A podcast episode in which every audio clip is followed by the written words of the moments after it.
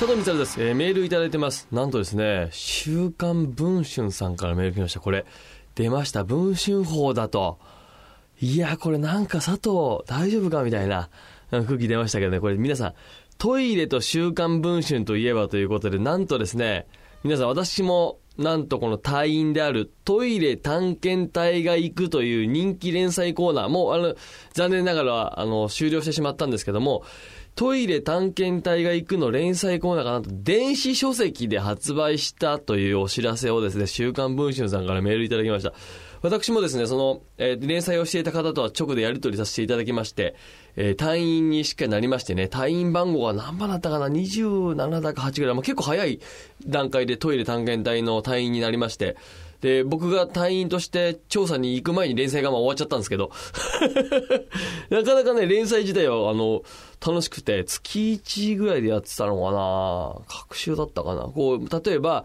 日本で一番古いトイレを見に行こうとか、あとは日本で一番高いところにあるトイレを見に行こうみたいなことで、こう、真っ白黒ページだったんですけど、写真撮って実際にその記者の方が現地に行って調べるっていうことをやってて、なんとそれが電子書籍になったよというお知らせをいただきまして、ありがとうございました。瞬間文春のデジタル部の方からメールをいただきましてですね。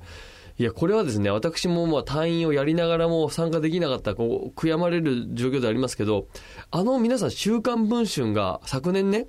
まあ、めちゃくちゃな売り上げを上げた、まあ、売り上げ上げたというか、こう、話題になって、それはもう記者さんの努力でいろんなスクープを取ってね、で、この雑誌、紙媒体が売れないという中で、あれだけ週刊文春さんが、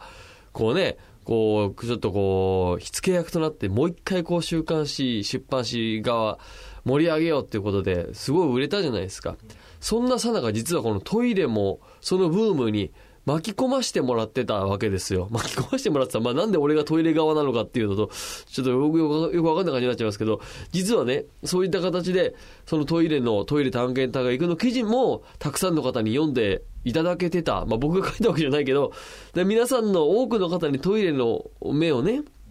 あのー、機会を、与えることができた、すごく非常に貴重なトイレ探検隊が行くという連載が、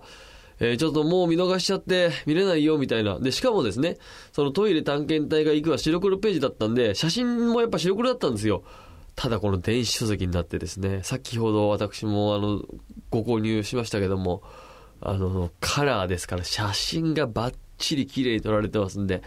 皆さんもぜひお買い求めいただければなと思います。世界のトイレというか、こう日本の中で日本一何々なトイレみたいなね。あとね、これ言っちゃっていいのかな？こう、引きになると思うんですけど、北朝鮮のトイレも実はなんかこういろいろ